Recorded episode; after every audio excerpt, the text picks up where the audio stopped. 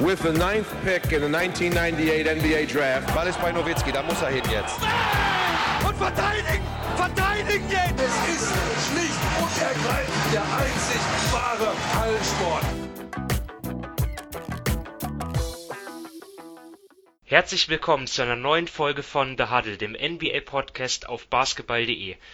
Ja, wir warten alle auf den Beginn der NBA Finals. Äh, wir können es schon kaum erwarten. Hier am Dienstagabend, ähm, ja, in der Nacht auf Donnerstag geht's ja los zwischen den LA Lakers und dem Miami Heat. Und das ist heute unser Hauptprogrammpunkt, natürlich unser Hauptgesprächsthema. Äh, ja, dazu sind wir wieder zu dritt zusammengekommen. Ich begrüße einmal mehr Dominik Cesani. Hallo Dominik. Hallo und Sven Scherer. Hallo Sven. Hallo ihr beiden. Ja, mein Name ist Simon Wisser und ja, die Finals 2020 in der Bubble von Orlando. Ja, alles besonders dieses Jahr und ja, auch die Finals werden hoffentlich was ganz Besonderes. Darüber werden wir sprechen.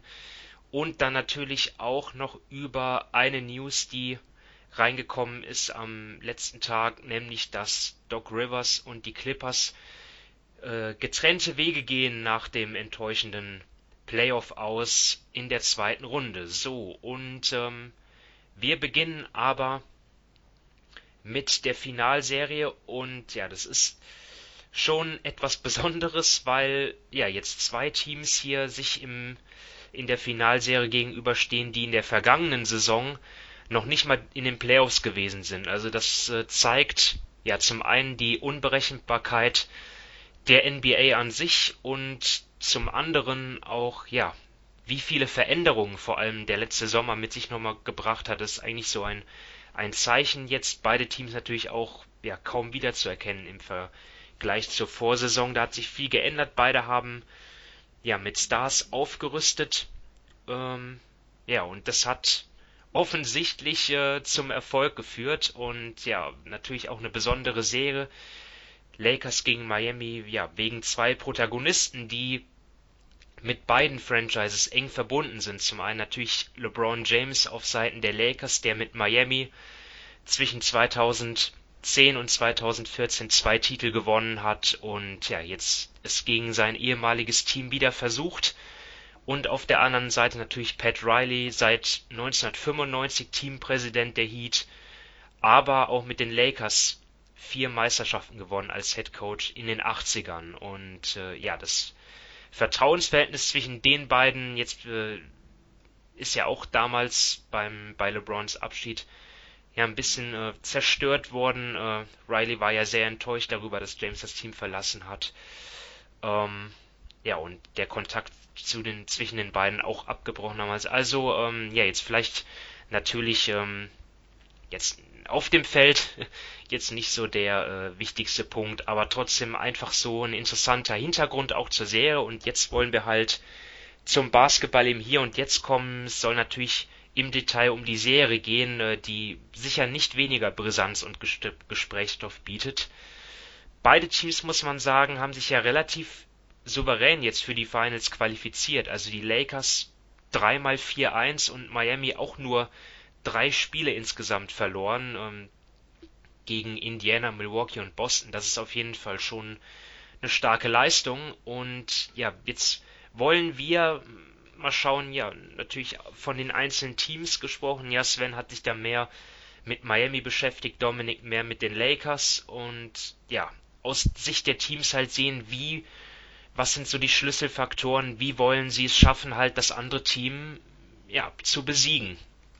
Und wenn wir da einfach mal äh, bei Miami beginnen, dort äh, ja, war natürlich in der vergangenen Serie die 2-3 ähm, Zone, also die Zonenverteidigung gegen Boston auch mit ausschlaggebend, ein wichtiger ja, Schlüssel. Und jetzt spielen sie halt gegen die Lakers und wenn man sich jetzt überlegt, könnte das auch gegen die Lakers irgendwie Sinn machen, dann ähm, ja, kommt da ja eigentlich schon einiges zu tragen. Also wenn man sich mal die 2-3-Zone an selbst, selbst anschaut, was, was sie bringen soll, dann geht es natürlich darum, ja, die Zone zu beschützen, ähm, den Gegner auch am Drive zu hindern und ja auch das Rebounding zu verbessern, weil dadurch ja auch die Big Men eigentlich in einer besseren Rebound-Situation sind und ja, die, die, die Lakers sicherlich von den Heat gefürchtet äh, als starkes Rebounding-Team.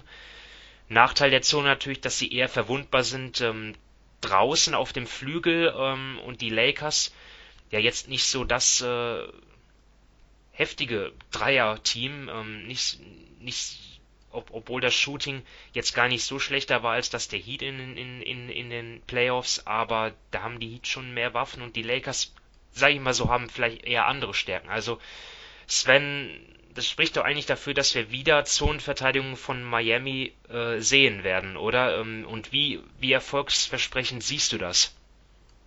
Ja, also ich rechne definitiv damit, dass Miami äh, in der Serie öfters die Zone auspackt was man natürlich dazu sagen muss, wir werden keine Spiele sehen, in der überwiegend äh, oder sehr, sehr große Teile Zone gespielt werden. Ähm, ich denke, es wird viel Switching Defense und dann aber immer wieder in die Zone gegangen werden. Ähm, eins muss man aus dem historischen Sicht ja sagen, LeBron James hatte zum Beispiel gegen Dallas 2011, in der ja Dallas relativ viel die Zone ausgepackt hat, schon große Probleme. Und was wir ja auch in den Playoffs gesehen haben, Spiel 5 äh, die Schlussphase gegen Denver mal ausgeklammert, ähm, dass James seinem Wurf nicht immer vertraut hat. Das heißt, äh, allein aus, aus dem Grund schon kann ich mir gut vorstellen, dass sie viel in die Zone gehen werden, dass sie auch sehr, sehr aggressiv gegen James als Ballhändler gehen werden, so wie sie es ja auch gegen Kemba Walker äh, in Boston zum Beispiel gemacht haben, um ihm den Ball aus den Händen zu nehmen um die Entscheidung, sage ich mal, eher den Schützen, den wackeligen Schützen, das muss man ja ganz klar sagen, äh, außerhalb zu überlassen äh, und äh, um auch das Ballhandling der anderen etwas äh, zu fordern, weil, äh, sagen wir, ohne Playoff Rondo äh, irgendwo in Topform fehlt den Lakers ja da eine zweite, eine zweite Option. Deswegen gehe ich schon sehr, sehr, sehr davon aus, dass wir relativ häufig die Zone gegen Miami sehen werden.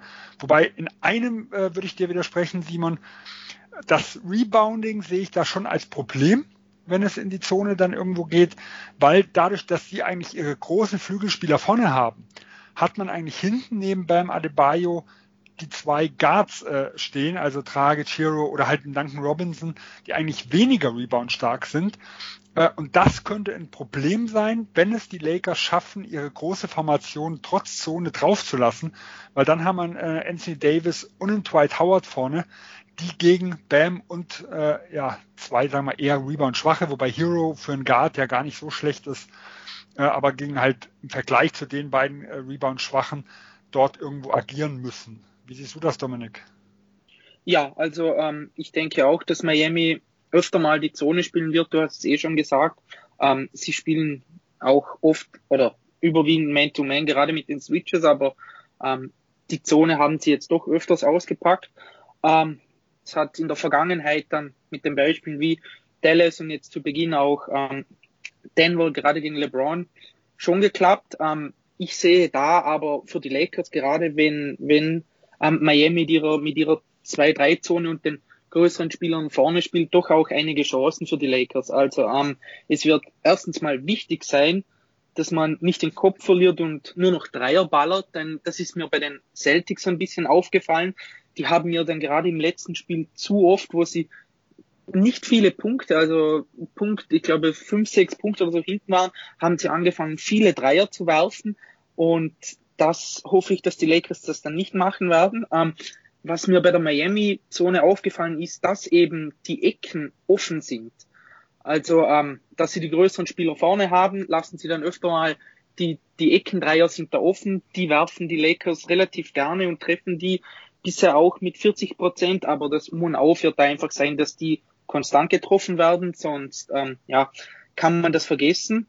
Und eben da die Backline-Verteidiger, also die hinten neben Adebayo, das sind ja Dragic, Hero oder Robinson äh, meistens, ähm, die sind einfach klein. Und das sind einfach die ähm, Plätze, die Zonen, ähm, wo dann, wenn die Lakers mit zwei Big spielen, da dann der zweite Big wartet. Und das ist dann schon auch äh, eine Chance, um da dann zum Beispiel Lobs zu spielen oder AD in, in den Low Post in Positionen zu bringen, damit er da dann ähm, den kleineren Spieler und den Korb attackieren kann. Und das ist ja ähm, eigentlich so, so ein bisschen, ähm, sage ich mal, der Vorteil. Ähm, Adebayo kann immer nur einen von LeBron, ah, äh, von Davies oder ähm, Howard, ich gehe jetzt einfach mal davon aus, dass Dwight Howard starten wird, ähm, übernehmen. Und da hat dann der zweite Spieler, der Größe der Lakers, immer einen Vorteil, weil dann immer einen, einen kleineren, ein kleinerer Spieler auf ihn wartet. Und ja, also ich denke, Miami wird das auspacken, sie werden die Zone spielen und gerade gegen die Zone wird es ähm, für die Rollenspieler der Lakers wichtiger sein, ähm, dass sie ihre Leistung bringen.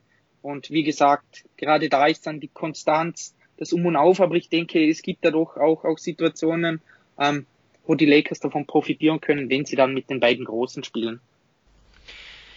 Ja, äh, die Lakers sind ja auch in, in den Playoffs ja eines der besten Offensivteams. Das war jetzt nach den Seeding Games vielleicht gar nicht so absehbar, aber das spricht ja auch natürlich für LeBron und Davis. Ähm, Dom Dominik, ähm, glaubst du, dass die beiden ähnlich in der Lage sind zu dominieren wie davor oder ähm, ja, bist du der Meinung, dass mit Miami ihnen dort ja jetzt ja, ne, dass dort eine bessere Verteidigung auf sie zukommt und ähm, ja, wie ist dort einfach so dein, dein, deine Einschätzung? Können die Lakers auch über Offensive ähm, dominieren oder, oder muss es über ihre Defense gehen?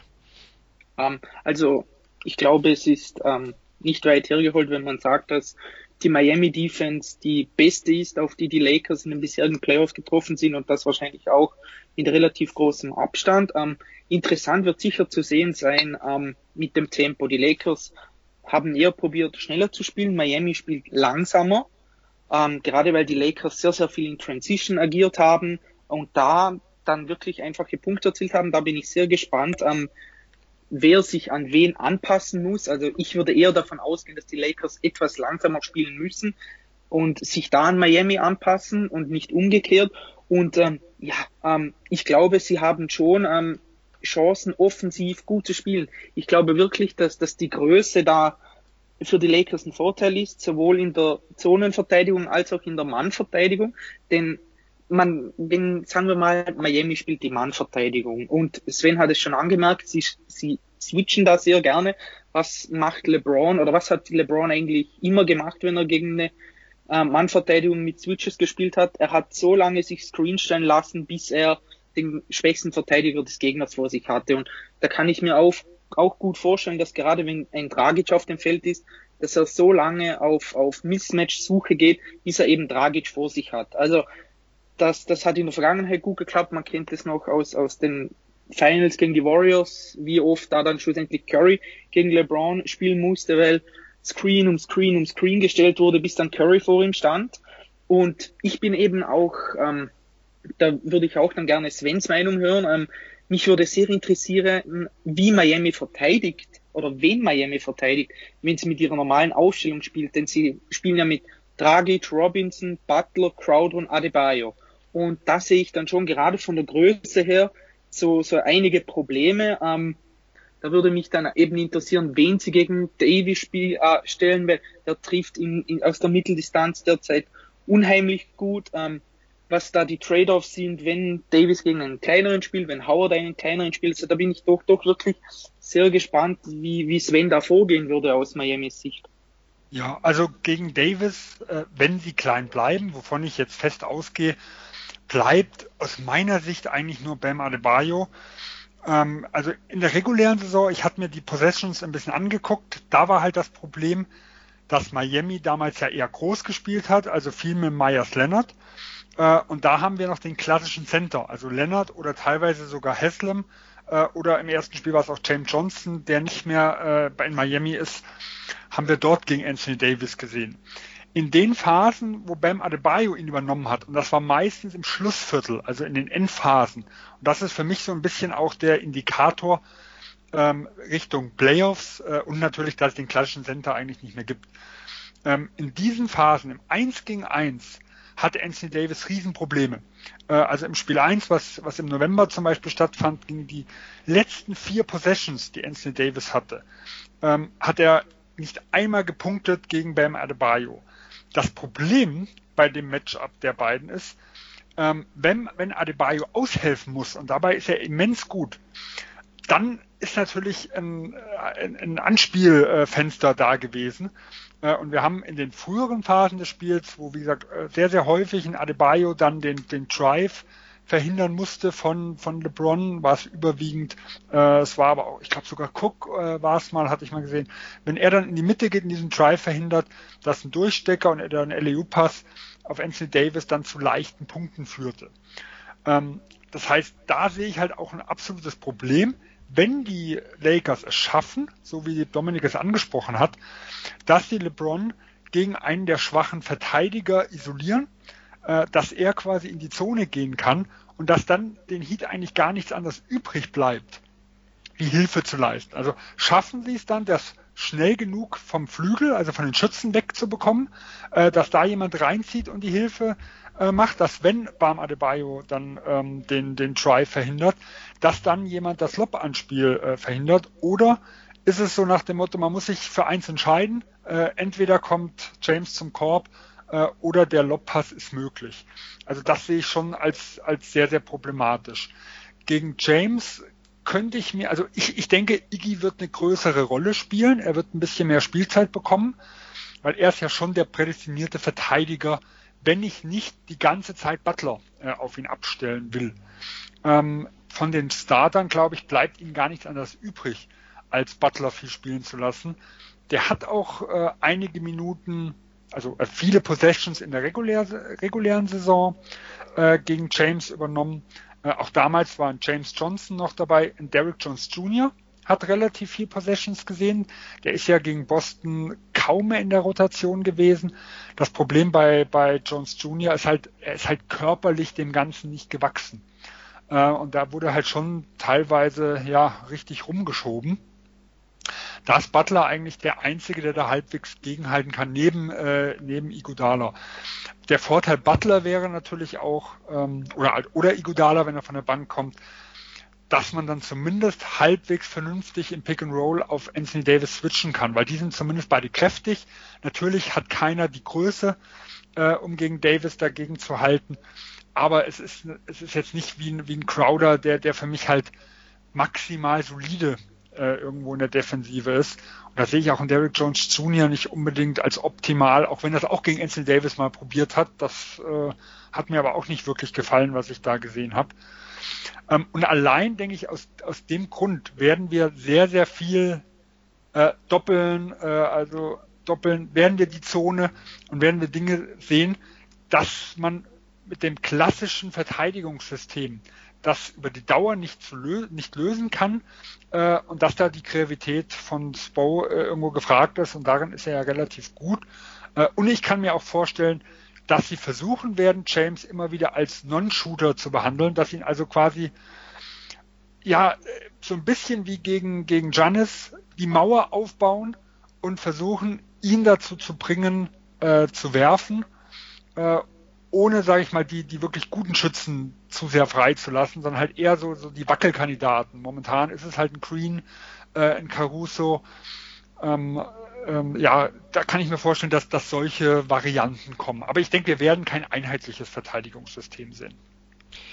Jetzt hast du Andre Iguodala schon genannt, ne? also der, den hätte ich, auf den wäre ich eh nochmal zu sprechen gekommen. 17 Minuten jetzt gespielt pro Spiel in den Conference Finals. Ich kann mir auch vorstellen, dass es ein bisschen mehr wird. Es ist ja nicht nur seine, es sind ja nicht nur seine Defensivkünste, sondern allein die Erfahrung, die er mitbringt, jetzt mit ähm, wie vielen Finals-Teilnahmen? Fünf? Ähm, sechs ja. in Folge. Sechs in Folge. Fünf also hat er Golden State. Also es ist die, sind die sechsten Finals. Ja. Ähm, und ja, dort natürlich auch schon LeBron auch oft direkt verteidigt, aber allein die Erfahrung, die er halt mitbringt. Ähm, natürlich haben die Heat jetzt auch ähm, andere Spieler, die schon große Spiele ähm, absolviert haben. Ne? Jimmy Butler, das sind ja nicht die ersten Playoffs für ihn. Er hat ja auch ähm, in seiner Zeit bei den Sixers und Bulls schon, schon, schon starke Playoff-Spiele gemacht.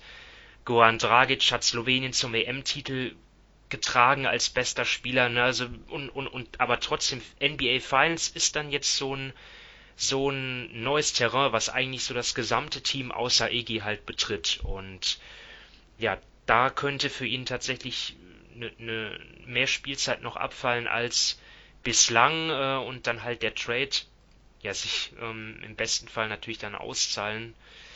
Ähm, ja, ähm, aber ich wollte mal auf, auf die andere, auf, also andersrum betrachten. Also wir haben jetzt viel äh, darüber gerätselt, wie Miamis Defense ähm, die Lakers Offense stoppen kann, aber Miami hat ja auch was drauf offensiv. Ähm, sie haben die Stärke, dass sie dort wirklich einige Waffen haben. Ähm, sie haben vier Spieler jetzt, die in den Conference Finals knapp fünf Assists aufgelegt haben. Dort sind sie äh, vielseitig aufgestellt und auch was das Scoring betrifft, dort können sie sich eigentlich ja nicht jeden Abend auf den gleichen, aber eigentlich immer auf irgendwen verlassen. Ähm, also dann würde mich mal interessieren, Sven, wie du siehst. Glaubst du, dass Miami dass sie einfach jetzt mit dieser Stärke weitermachen oder, oder haben sie gezielt, gibt es gezielt Dinge, die sie in der Lakers, Lakers äh, Defense attackieren können? Oder ist es einfach der Team Basketball, den sie weiterspielen müssen?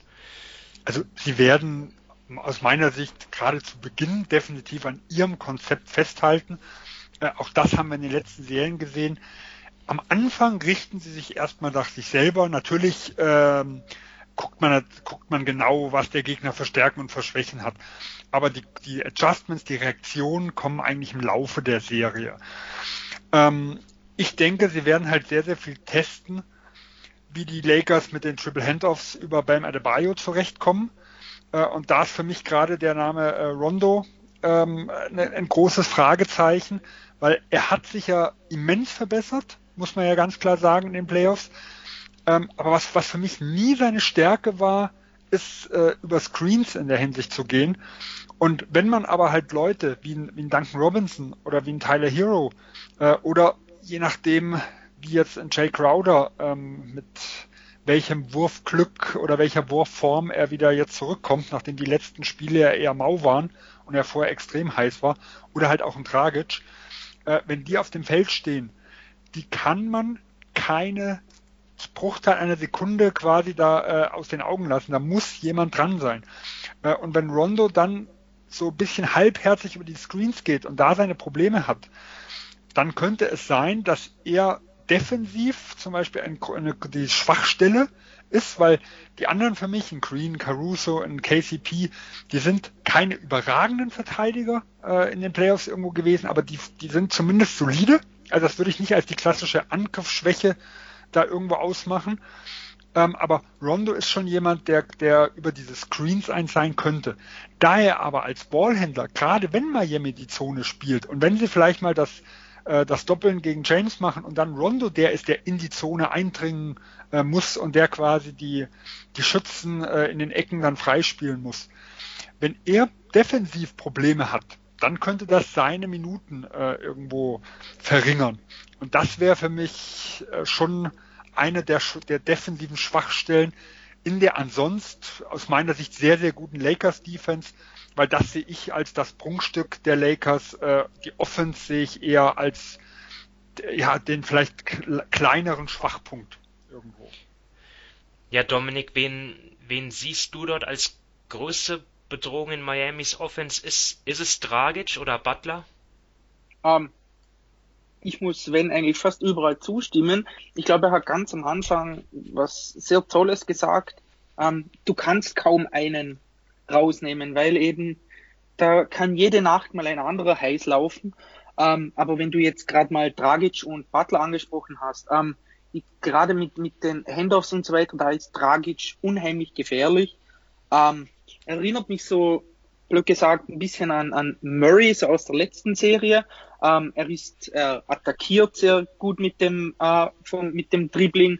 Ähm, er zieht in die Zone, kann dann da entweder selbst abschließen, den Pass rausspielen. Er kann auch von, von, von draußen ähm, werfen. Da wird es einfach unheimlich wichtig sein, dass man ähm, entweder vor ihm bleibt oder dass, wenn er in die Zone einzieht, dass er da immer mehrere Hände vor sich hat, die es ihm schwer machen, ähm, ähm, die Pässe zu spielen oder abzuschließen. Und ich glaube, ähm, von der Größe her, da spielt auch die Größe der Lakers wieder ein bisschen eine Rolle und die Athletik, gerade innen drin, da haben sie schon die Mittel, um, um Dragic da zu verteidigen oder zu verteidigen, ich sage mal, ein, ein bisschen einzudämmen, eben weil sie da die richtigen Spieler haben. Und ähm, ansonsten bei Butler, ja, ich glaube bei Butler und generell ähm, bei Miami, das Um und Auf für die Lakers ähm, sind für mich zwei Punkte, die sind zwar ein bisschen, ich sag mal, klischee-mäßig, aber ich glaube, ähm, das trifft einfach sehr, sehr gut zu. Die Lakers müssen erstens defensiv unheimlich wach sein. Ähm, Miami spielt nicht zum Beispiel so wie die Lakers, dass alles oder mehr oder weniger alles über LeBron läuft, sondern die lassen den Ball gut laufen, die werfen, die bewegen sich sehr viel, die cutten mit den Handoffs und so weiter. Die Lakers müssen da unheimlich wach sein. Die dürfen da nicht schlafen. Und der zweite Punkt ist für mich die Fouls. Ähm, wenn man sich mal das über die Playoffs ein bisschen ansieht, die Lakers faulen verhältnismäßig und die Heat haben, glaube ich, die höchste Freiwurfrate aller Teams.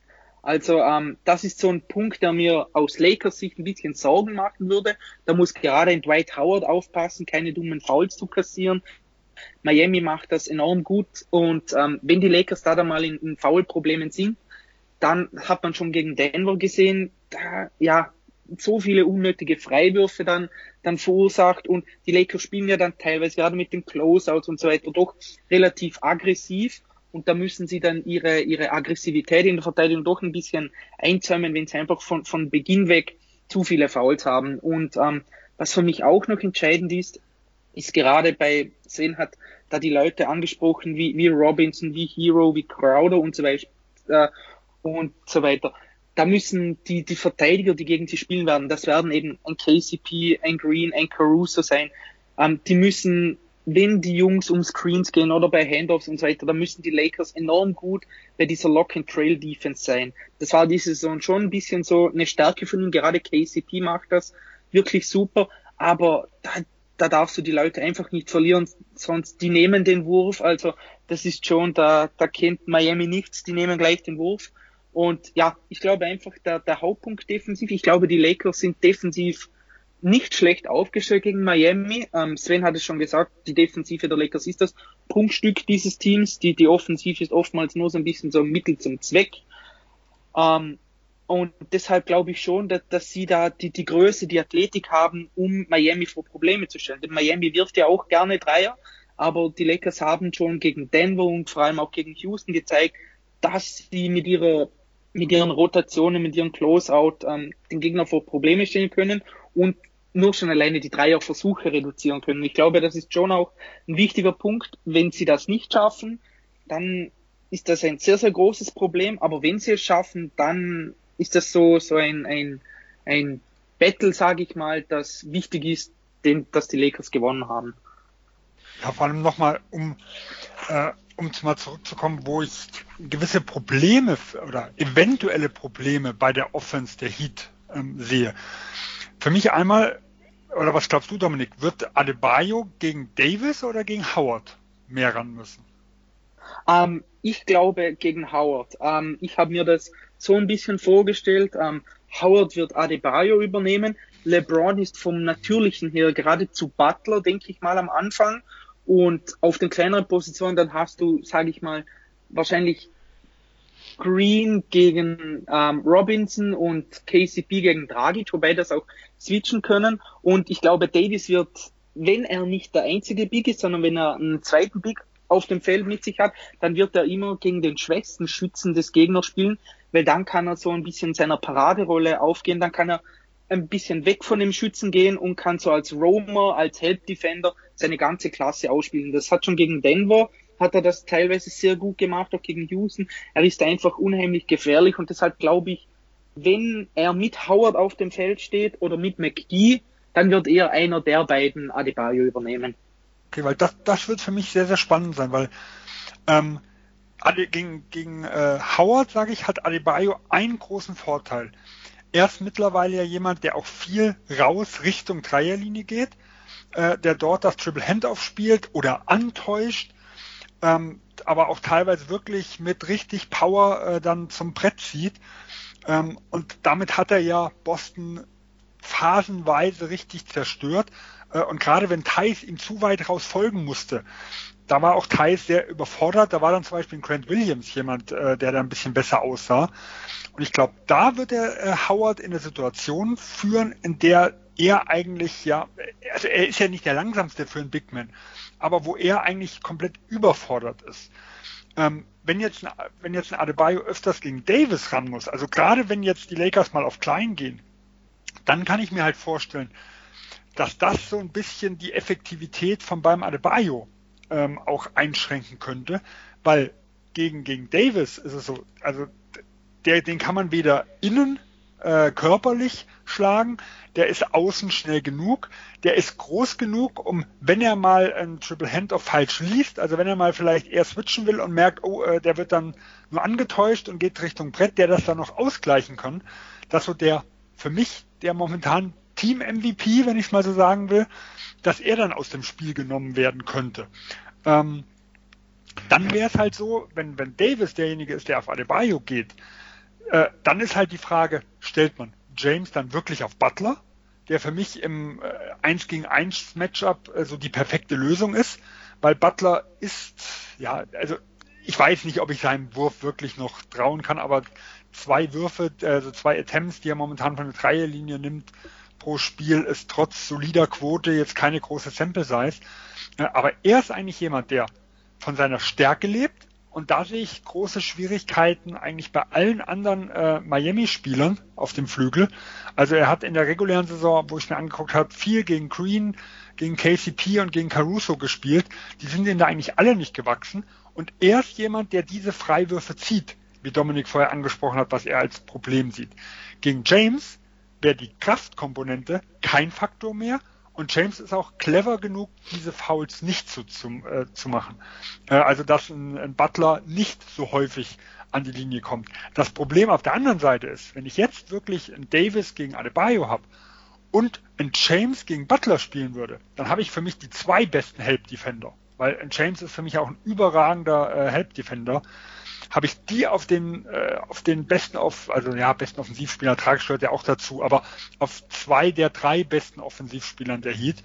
Äh, und dann ist so die, diese Help Defense, die oft ja sehr sehr wichtig ist, doch schon sehr eingeschränkt. Also da bin ich wirklich gespannt, wie die Lakers ähm, das im Laufe der Serie oder vielleicht auch von, vom Anfang bis zum Ende hin, ich denke, da könnte sich auch was ändern, zu den ersten drei Vierteln und nachher zur Crunch Time, ähm, wie sich das verhalten wird. Ja, so bei der Lakers-Rotation, da gibt's ja schon noch Fragezeichen. Also da haben sie ja wirklich mehrere Optionen. Das, das äh, habt ihr auch schon alles gesagt. Ähm, eben halt mit, mit einem klassischen Big Man äh, wie Howard oder McGee und, und Davis ähm, oder halt nur halt ähm, mit, mit, mit einem Big und dann halt auch mit äh, Kyle Kuzma. Ich glaube, der Name ist noch gar nicht äh, gefallen heute. Ähm, mal sehen, wie viel Spielzeit er bekommt, während bei Miami ja ähm, eigentlich die Rotation ja eigentlich quasi feststeht. Das hat man ja in den Conference Finals gesehen. Dort haben sechs Spieler wirklich viele Minuten bekommen, halt Dragic, Butler, Crowder, Adebayo und dann halt dazu entweder Robinson oder Hero. Ja, ähm, Robinson liefert vielleicht ähm, das mehr Shooting ist der bessere Schütze, aber mit Tyler Hero zumindest statistisch hat sich das äh, gezeigt. Ähm, verteidigen die Heat halt besser. Äh, ja, da haben wir natürlich Igodala genannt. Er könnte dann auf dem Flügel noch noch äh, mehr Minuten bekommen, aber ansonsten ist das ja relativ klar. So oder oder erwartest du Sven, dass jetzt irgendwie Kelly Olynyk, Derrick Jones, Kendrick Nunn, dass, dass, dass die viel mehr spielen, dass dort irgendwie da müsste schon irgendwas Gravierendes passieren, oder? Also bei letzterem nein. Bei ersterem zwei bin ich mir nicht so sicher. Also wie gesagt, Derrick Jones Jr. ist schon jemand, den ich, also wo ich mir vorstellen könnte, dass ihn etwas mehr ausprobieren als so klassischer Flügelspieler. Ähm, ja, der von seinen offensiven äh, Fähigkeiten auch eher so ein bisschen Vierer ist wo sie dann vielleicht ein bisschen ja, größer, also wieder kräftig ist er nicht, aber ein bisschen größer spielen müssen, ähm, wie jetzt gegen Boston. Ähm, da bin ich mir aber noch unsicher. Ähm, bei Olinik ist es so, er hat zum Beispiel gegen Milwaukee relativ viel Spielzeit bekommen. Äh, und dort haben sie ihn sehr, sehr häufig eingesetzt ähm, gegen, also gegen den Gegner, wenn Lopez auf dem Feld war und Janis nicht. Das heißt, dann hatten sie den klassischen Big Man, der lieber in der Mitte ist Ähm, und sie hatten aber nicht die Hilfe von Giannis, der halt dann quasi die, der entweder dann äh, Olinik übernommen hat oder dann ähm, ja auch quasi die Zone mit dicht machen konnte. Äh, und dadurch haben sie es halt geschafft, Lopez musste in der Mitte bleiben, Olinik hat relativ viel Dreier bekommen und war dadurch in seinen wenigen Minuten auch sehr, sehr effektiv. Ich bin mir nicht sicher, ob sie das gegen die Lakers auch umsetzen können, weil theoretisch ist das eine, eine Taktik, die man gegen Howard äh, und gegen McGee auch anwenden könnte. Das Problem dabei ist halt, dass vermutlich in den wichtigen Minuten ein Davis oder ein LeBron James immer auf dem Feld sein werden. Und dass ich mir dann nicht sicher bin, ob die Taktik so effektiv ist, weil die können beide theoretisch die Aufgabe übernehmen, die Giannis in Milwaukee übernehmen konnte.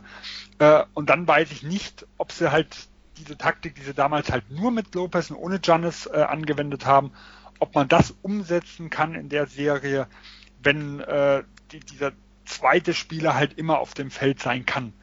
Äh, deswegen weiß ich noch nicht genau. Ich denke, man wird es mal ausprobieren, aber es könnte auch sein, dass Olinik dann wieder relativ schnell aus der Rotation fällt, weil er nicht diesen äh, äh, erwünschten Effekt hat. Also deswegen, die sieben, denke ich, sind sicher. Olinik, äh, Jones bin ich unentschlossen. Ein, ein Nunn, ein Leonard, ein Hill, die werden vielleicht mal ein paar Minuten bekommen, aber die paar Minuten werden sich so auf vier bis fünf irgendwo reduzieren. Da rechne ich nicht mit vielen Minuten. Ja, also unser Podcast, der besticht ja regelmäßig über Überlänge, ähm, aber wir müssen es ja jetzt auch nicht künstlich in die Länge ziehen. Deswegen würde ich einfach, bevor wir zur Prognose kommen, wo sicher viele schon drauf warten, äh, ja, simple Frage, gibt's für euch noch Punkte, die ihr loswerden wollt, jetzt taktisch, äh, was die Rotation betrifft? Ja, ich habe vielleicht noch einen Punkt, äh, wo ich Dominik was okay. fragen wollte. Also was mir aufgefallen ist, ist, dass die Lakers in den Playoffs sehr turnoverlastig waren.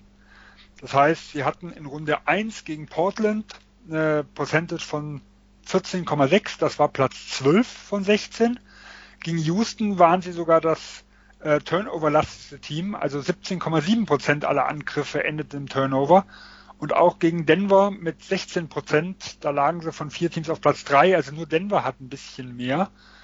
Ähm, woran liegt das und siehst du darin ein Problem? Weil gerade die Zone ist ja extrem aggressiv und wenn, also wenn wir die Offense der Heat gegen die Lakers so als Schwachstelle der Heat ausmachen und genauso andersrum äh, auch die Offense der Lakers als Schwachstelle gegen Miami, dann könnten ja die Transition-Punkte, wo ja die Lakers eigentlich sehr gut sind, ähm, dann aber das ein Problem werden, wenn sie zu viele Turnovers gegen eine gute Defense begehen und dadurch Miami eigentlich ins Laufen bringen können. Ja, also ähm, das mit den Turnover war jetzt in den ersten drei Spielen sicher, oder in den ersten drei Serien besser gesagt, sicher nicht ideal. Da hat gerade LeBron teilweise dann wirklich Fehler gemacht und, und Pässe gespielt, die so nicht sein sollten. Also wenn man sich jetzt mal nur so generell auf die Zahlen bezieht, dann hat LeBron pro Spiel in den Playoffs 4,2 Turnover, Davis 2,5, Rondo 2,4 und der Rest, ja, dann hat noch Caruso 1,5 und der Rest hat, ja, alle Kaum unter den Ball. genau, also, also das ist Dürfen ja. nur mal werfen, ja. Ja, ich sag mal, es, es ist ja, da LeBron so viel den Ball in den Händen hat, macht er einfach natürlich mehr Turnover als Leute, die den Ball kaum in den Händen haben. Das versteht sich von selbst. Ähm, ja, ich glaube, gegen die Miami-Verteidigung muss er schon ähm, besser aufpassen, auch Davis. Also Davis hat sich zwar gebessert, aber es ist schon noch so ein bisschen seine Schwäche, dass gerade wenn er gedoppelt wird, dass er da dann oftmals nicht den richtigen Pass spielt oder den, den Ball verliert. Und ich glaube wirklich, dass Spolstra, also man, ja, wir haben das ja schon oft genug gesagt, was ein herausragender Trainer er ist. Und ich glaube wirklich, dass wenn es nicht, nicht immer super funktioniert für Miami, dass er so ziemlich alles auf Davies und, und James werfen wird, was, was er im Repertoire hat. Und da kann ich mir dann schon vorstellen, dass gerade Anthony Davis da enorm aufpassen muss, weil er da, da dann schon einige Dinge dabei sind, die er so wahrscheinlich noch nicht gesehen hat. Also ich glaube, LeBron kann man von dem her kaum noch überraschen. Da kommt es wirklich einfach darauf an, dass, dass er die Pässe ordentlich spielt, dass er da nicht wie, wie, ja, teilweise auch gegen Denver dann ein bisschen schlampig ist, denn das war so bisher eigentlich mein, mein größtes ähm, Problem, sage ich mal, mit ihm dann in der Offense, dass er da dann öfters mal nicht, nicht bei 100 Prozent war, nicht, nicht ähm, alles gegeben hat. Und da, wenn das dann nicht ist und der Gegner passen der Defense gut auf, denn er versucht ja auch riskantere Pässe, ähm, das muss man auch so sagen. Ja, sie müssen da aufpassen. Ich glaube, die, die Miami Defense ist da schon in dieser Hinsicht nochmal wesentlich gefährlicher als die anderen drei. Aber ähm, bei den Lakers ist, glaube ich, die Transition Defense jetzt auch nicht schlecht. Ähm, und deshalb kann das natürlich zum Problem werden, aber da, da glaube ich wirklich, muss ich mir mal die ersten paar Spiele ansehen, um dann zu sagen können, ob sie das jetzt komplett ähm, ja, schlecht machen und da Miami immer wieder zu den Fastbreaks einladen oder ob sich da die Leute ein bisschen zusammenreißen und, und die Zone besser aushebeln als, als andere. Ja, jetzt unter dem Strich, ähm, Sven, welches Team hast du im Vorteil? Ja, also ich setze nicht gegen LeBron James, wenn er nicht gegen eine Übermannschaft äh, irgendwo antritt. Von dem her, also ich habe jetzt nur geschwankt, Lakers in sechs oder sieben. Ich habe mich nachher mal für die Lakers in sieben entschieden, weil ich doch großes Problem mit den äh, Rollenspielern der Lakers irgendwo habe. Ähm, da fehlt mir die Konstant. Da, da, da denke ich, da werden einige Spiele dabei sein, die sie mit, also zumindest solange Danny Green nicht seinen Wurf wiederfindet, ähm, die sie halt aufgrund von vielen Fehlwürfen äh, von außen verlieren werden. Also ich sehe die Lakers schon vorne. Ich denke, es wird eine, eine enge Serie und ich habe mich halt für sieben entschieden. Also du meinst das so, du die, die Serie wird knapper, weil du den Lakers Rollenspielern nicht so vertraust, oder? So ist es. Okay, ähm, ja, ich, ich denke mal, was, was natürlich auch, ähm, was wir beobachten müssen, ist, was mit, mit ähm, Anthony Davis Knöchel, ne? Also bislang hat es ihn ja nicht so beeinträchtigt, äh, dass er jetzt irgendwie nicht spielen konnte, aber falls sich das verschlechtern sollte, ja, das wäre natürlich schon das würde vieles ändern. Aber jetzt mal angenommen, AD kann spielen und ist auch so, ja, zumindest 80 bis 90 Prozent fit. Ähm, ja, Dominik, dann, dann bist du dann auch auf Seiten der Lakers optimistisch? Ähm, ja, also ich habe bis jetzt jede Serie für die Lakers in 6 getippt. Ähm, dabei bleibe ich jetzt. Ähm, Sven hat da schon viele Punkte angesprochen. Die Rollenspieler werden natürlich in dieser Serie noch wichtiger sein als in den letzten und ich glaube, das ist auch keine Überraschung, wenn das die schwierigste Serie für die Lakers wird, denn Miami ist ein super Team. Sie haben einen der allerbesten Coaches in der Liga. Ähm, was ich einfach noch als Vorteil so ein bisschen, sage ich mal, für die Lakers sehe, ist, Davis hat in den Playoffs bisher erst 35,9 Minuten pro Spiel gespielt, LeBron noch 35 Minuten pro Spiel ich glaube, nach Spiel drei ist auch nochmal ein Tag Pause. Also ich glaube, sie haben nur schon alleine von den Minuten her, die sie auf dem Spielfeld stehen würden, noch einiges im Tank. Also es würde mich wundern, wenn man beide ähm, nicht immer über 40 Minuten sieht. Und ja, ich glaube einfach, die Lakers sind auch variabel genug, gerade defensiv, um Miami da ein bisschen weh zu tun. Und ja, ich, ich, ich glaube einfach, sie, sie haben das sie, sie gewinnen die Serie, es wird unheimlich schwer. Ähm, Miami ist super, aber ja, wie gesagt, Lakers sind sechs. Ja, ich kann dort leider, also leider im Sinne der Spannung auch zu keinem anderen Urteil kommen. Also ich sehe jetzt vor der Serie die Lakers auch als Favorit. Also ich, ich würde, ich, ich hoffe einfach, dass es sieben Spiele werden äh, als neutraler äh, Beobachter, aber ähm, am Ende ja, ihr habt es schon gesagt, es ist einfach, äh, man sollte einfach nicht gegen LeBron James ähm, setzen und vor allem jetzt, wo er auch noch, äh, ja, Anthony Davis an seiner Seite hat, ja, der sicherlich, ähm, ja, ein, jetzt schon einer, wenn nicht sogar der beste Mitspieler ist, den er, den er je hatte. Also da ist es wirklich schwer dagegen gegen zu argumentieren. Ähm, ja, also das ist Trotzdem, ähm, auch wenn wir alle drei die Lakers im Vorteil sehen, wird es hoffentlich spannend werden und auch, auch sehenswert mit einigen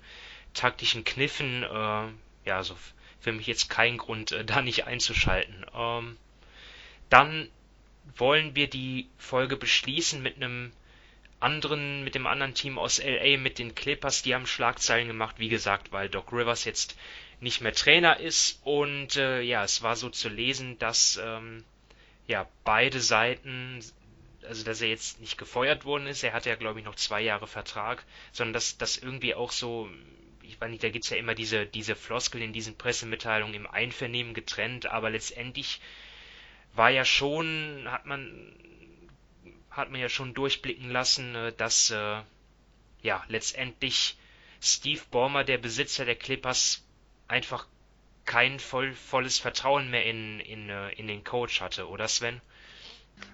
Ja, also so hört man zumindest. Wir sind da ja auch keine Insider.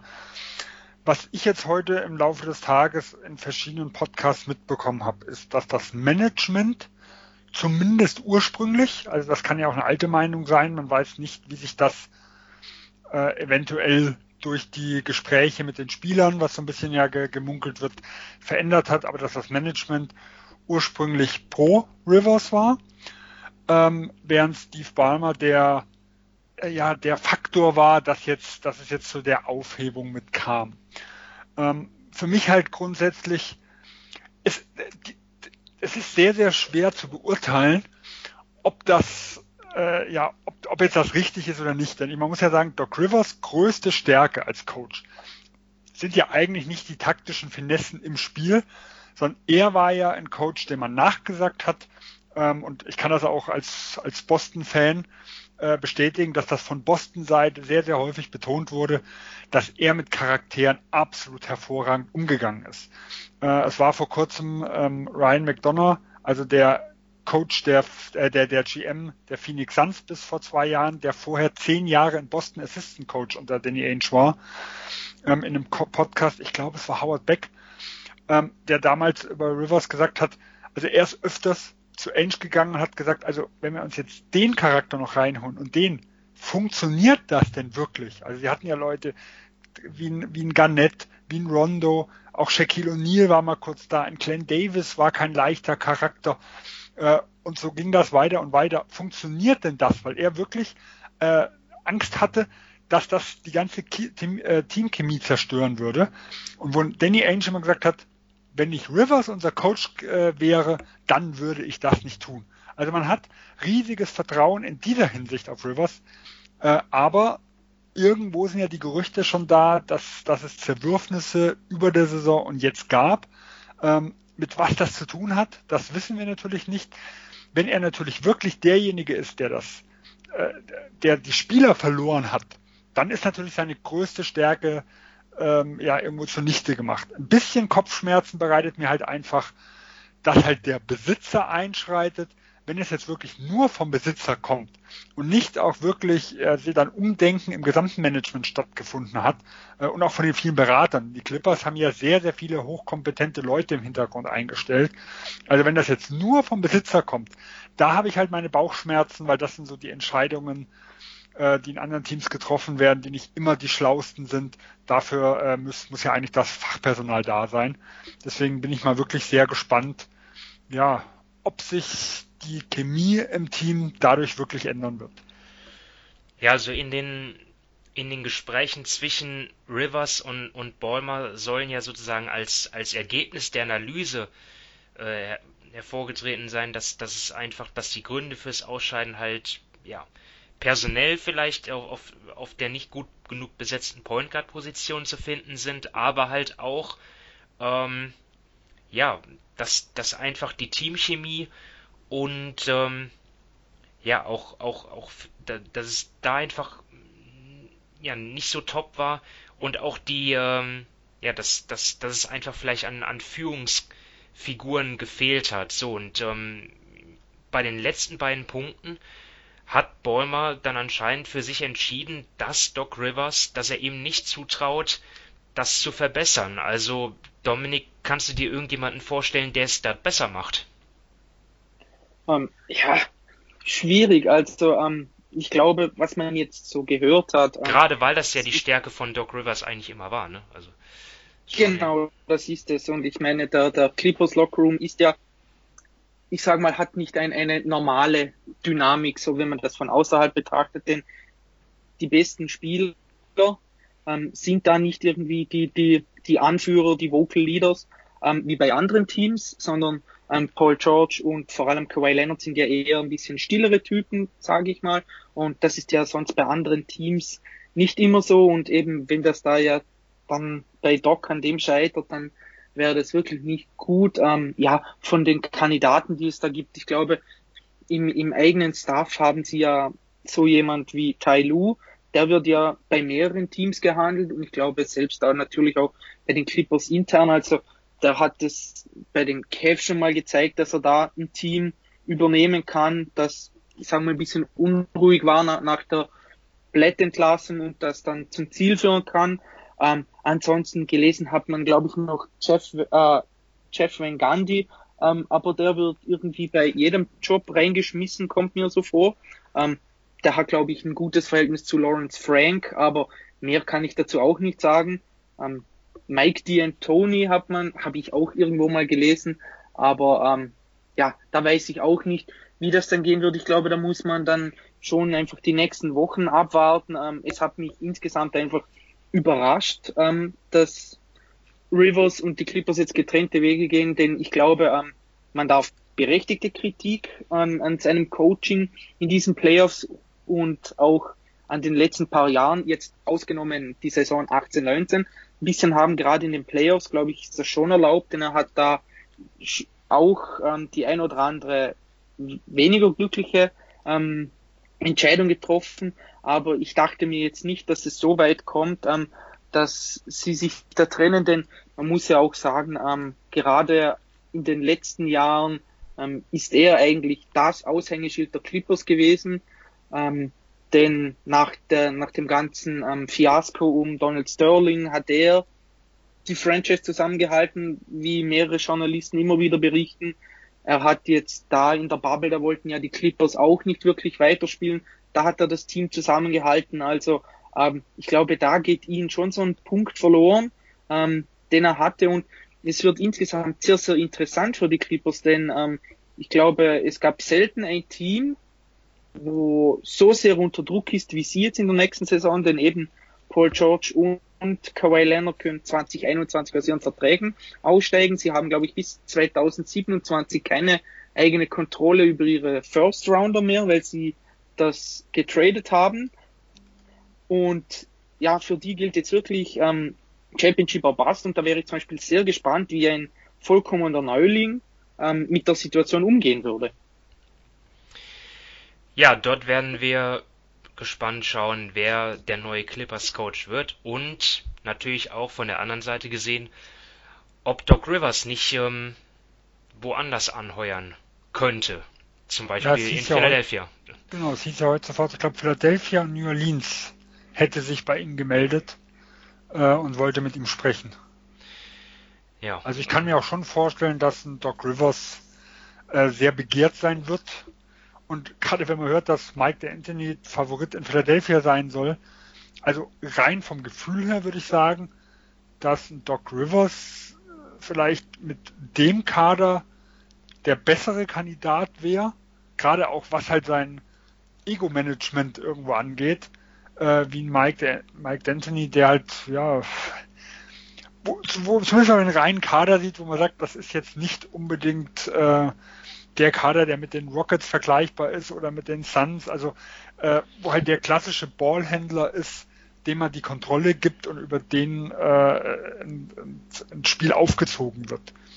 Ja, also da bin ich mal gespannt, ob das vielleicht ähm, dem, dem einen oder anderen äh, das Trainerkarussell nochmal verändern wird, dass ein Doc Rivers jetzt auf dem Markt ist. Darf ich vielleicht nur noch einen kleinen Wunsch anbringen? Jetzt bin ich ähm, also ich bin mir ziemlich sicher, dass Doc Rivers unseren Podcast anhören wird. Und ähm, er Stammhörer habe ja, ich gehört. Richtig. Und er hat ja noch zwei Jahre Vertrag bei den Clippers. Und ich würde mir wünschen, oder ja, ich würde mir einfach wünschen, dass er nächste Saison nicht coacht, sondern Kommentator wird, entweder bei ESPN oder bei TNT, damit wir endlich Reggie Miller, oder Chris Webber oder Mark Jackson loswerden. Uh, Das ist der Burn. einzige Wunsch, den ich an Doc Rivers habe.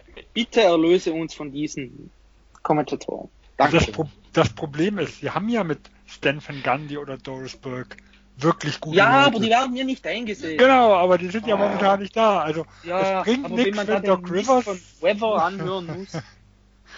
Ja, aber wie gesagt, also Stan ja, Van das, Gundy das, das, das ist Geschmackssache. Also ich finde zum Beispiel Stan Van Gundy, der redet zu viel, finde ich. Ja, Also, der ist großartig. Also Aber ich- der, aber der redet sinnvolle Sachen, ganz ehrlich. Du hast da, ja, Weber und Miller, da müssen wir gar nicht drüber reden. Das ist eh egal. Ähm, Jackson bietet sich bei jedem Job an und Van Gandhi, der andere Van Gandhi, sagt in jedem zweiten Satz, wie blöd die Liga doch ist. Also von dem her, da höre ich doch lieber Stan Van Gandhi zu, auch wenn er manchmal ein bisschen zu viel redet. Ja, also bei Jeff Van Gundy finde ich einfach, man merkt zwischendurch, dass er es besser könnte, sage ich mal. Äh, aber er, er ist wirklich, er reitet immer wieder auf Dingen rum, wo man sagt, ah, wir wissen's. Ne? Also äh, und da ist Dan Van Gundy wirklich jemand, der näher am Spiel ist. Also der, der, der, wirklich, äh, man hat sehr, sehr oft zum Beispiel Boston, Philadelphia hat er einige Spiele moderiert, wo er schon in den ersten drei, vier Angriffen gesagt hat, oh, da reagiert die Defense so, jetzt muss, muss man gucken, dass das und das machen. Also der, der Dinge wirklich rüberbringt im taktischen äh, Bereich, der da viel erklärt und der da nicht einfach drüber redet über das Spiel. Also, wie gesagt, ich finde die zwei finde ich die besten ähm, im, im nationalen TV, die sie da haben und ja, die Besetzung, die sie jetzt in Conference Finals hatten, ist dann eher weniger gut gewesen. ja, also, ähm, Dominiks großer Wunsch, ich, ho ich äh, hoffe für dich, dass er erhört wird, aber ich zweifle ein bisschen daran. Ja, ich auch. Ich auch. Na gut, damit sind wir fertig für heute. Und ja, es bleibt uns zu sagen natürlich, dass wir ja, also ich ich bin einfach auch äh, froh, muss ich sagen, dass das jetzt auch mit der Bubble insgesamt auch alles so gut geklappt hat. Ich meine, Es ist noch nicht vorbei, also mal sag das in zwei Wochen bitte. ja, ja, aber was ich meine, ist es jetzt wirklich, wirklich schon, kann man sagen, also ich meine, ja, das ist auch, ich, ich bin jetzt schon eigentlich sicher, dass das funktioniert. Ich meine, die NHL hat es ja jetzt auch zu Ende gebracht, davor natürlich auch in, in, in Deutschland die BBL. Also ja, ich finde es, ähm, vor ein paar Monaten war, wusste man echt gar nicht, was abgeht und jetzt äh, ja, hat man gesehen, dass es auch, dass es dort einige gute Konzepte gab und ja, auch wieder Sport dann ähm, auf Top-Niveau wir sehen konnten. Dafür bin ich einfach dankbar und genieße jetzt dann halt noch ja die eine Finalserie und bevor es dann in die Pause geht und wir wissen dann noch gar nicht wann und wie es weitergeht, aber deswegen ja jetzt einfach nur mal genießen und dann am Ende gewinnt hoffentlich oder mit Sicherheit der bessere über sieben Spiele. Äh, ja, da kann man dann nicht sagen, dass dass wir keinen keinen unverdienten Meister keinen verdienten Meister gesehen haben, ähm, obwohl das an sich ähm, jetzt schon eine überraschende Finalpaarung ist, glaube ich. Also viele hätten, glaube ich, Bucks gegen Clippers getippt, aber so ist das nun mal. Ähm, ja, so viel zu meinem Schlusswort und damit verabschieden wir uns und wünschen euch viel Spaß mit den Finals. Macht's gut, bis zum nächsten Mal. Ciao. Tschüss. Tschüss.